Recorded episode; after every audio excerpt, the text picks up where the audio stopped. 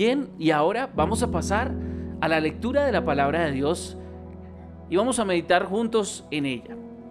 Para el día de hoy, la lectura es está en el Evangelio del Señor Jesucristo según San Mateo, capítulo 7, versículo 1 al 5. Mateo, capítulo 7, versículo 1 al 5.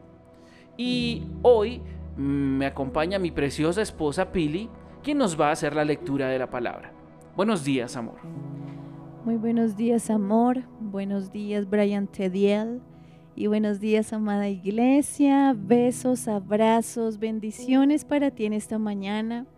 Sabemos que hoy eh, tenemos conectado al pueblo del Señor, no solo aquí en la ciudad de Bogotá, sino también eh, fuera de Colombia. Y damos gracias a Dios porque Él es bueno, así que leemos la palabra del Señor expectantes de lo que Él hablará hoy a nuestros corazones. Dice así la palabra del Señor. No juzguen a los demás y no serán juzgados, pues serán tratados de la misma forma en que traten a los demás. El criterio que usen para juzgar a otros es el criterio con el que se les juzgará a ustedes. ¿Y por qué te preocupas por la astilla en el ojo de tu amigo cuando tú tienes un tronco en el tuyo? ¿Cómo puedes pensar en decirle a tu amigo, déjame ayudarte a sacar la astilla de tu ojo, cuando tú no puedes ver más allá del tronco que está en tu propio ojo? Hipócrita, primero quita el tronco de tu ojo, después verás lo suficientemente bien para ocuparte de la astilla en el ojo de tu amigo.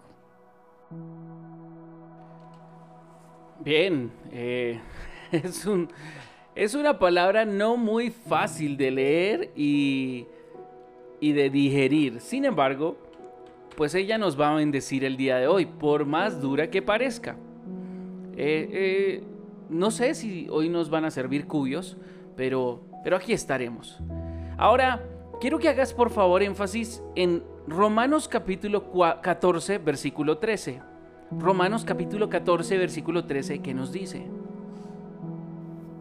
Nos dice así, así que dejemos de juzgarnos unos a otros. Por el contrario, propónganse vivir de tal manera que no causen tropiezo ni caída a otro creyente. Muy bien, muchísimas gracias amor. Y la meditación, para el día de hoy la he titulado El error de buscar errores. A veces nos sentimos tentados en criticar a otros de manera injusta. No conocemos todas las circunstancias, no, no, conocemos todos sus motivos. Solo Dios es conocedor de todos los hechos puede juzgar a las personas con justicia. ¿Sabes algo? John Wesley hablaba de un hombre al que tenía en poca estima, realmente porque lo consideraba tacaño y lo consideraba avaro. Un día, cuando este hombre contribuyó solo con una pequeñez a una causa digna que la iglesia estaba llevando a cabo, John Wesley lo criticó abiertamente. John Wesley es un hombre muy recordado y muy reconocido en la historia de la fe. Sin embargo, él se equivocó. Después de ese incidente, el hombre buscó en privado a John Wesley y le contó que había estado durante varias semanas viviendo a base de un poquito de pan y agua. Ese era su alimento. Le explicó que antes de su conversión había contraído numerosas deudas. Ahora, al recortar todos sus gastos y casi que no comprar nada ni siquiera para sí mismo, estaba pagando a todos sus acreedores uno por uno. El hombre le dijo a John Wesley, Cristo me ha transformado en una persona honrada. Le dijo, y por eso con todas estas deudas que debo pagar, solo puedo dar unas pocas ofrendas por encima de mi diezmo. Tengo que pagar mis deudas a mis vecinos mundanos y mostrarles lo que la gracia de Dios puede hacer en el corazón de un hombre que ha sido deshonesto. Porque todos me habían conocido como un hombre rico, un hombre poderoso, pero también como un hombre tramposo. Entonces, John Wesley pidió perdón al hombre públicamente por el mal que le había hecho. Nuestras actitudes de crítica pueden surgir de la soberbia y probablemente esa soberbia esté ofendiendo realmente al Señor.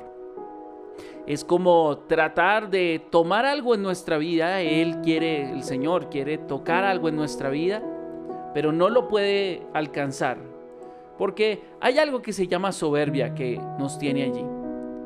Podemos ser creyentes hipercéntricos, porque no estamos operando en el principio del amor. Ahí está el error de buscar errores. Muchas veces con nosotros somos bastante condescendientes, pero con los otros somos exigentes. Con mucha frecuencia nos vamos a encontrar muchas veces tentados, y escúchame bien, tentados a señalar los errores de los demás. Pero no nos damos cuenta que probablemente en esa actitud no lo estamos haciendo con mansedumbre. Porque esto no es una invitación a no señalar un error cuando alguien que amamos o que estimamos está cometiendo un error. Muchas veces las personas no van a recibir nuestras críticas y, o, o nuestros señalamientos. Pero lo más importante es cuidar el corazón y que lo hagamos con humildad, con mansedumbre. No con la intención de imponernos, sino con la intención de brindar realmente y amablemente un consejo. Eso es lo que dice la palabra de Dios con relación a juzgar a otros. No se trata de señalarlos, se trata de restaurarlos. Ese es el propósito.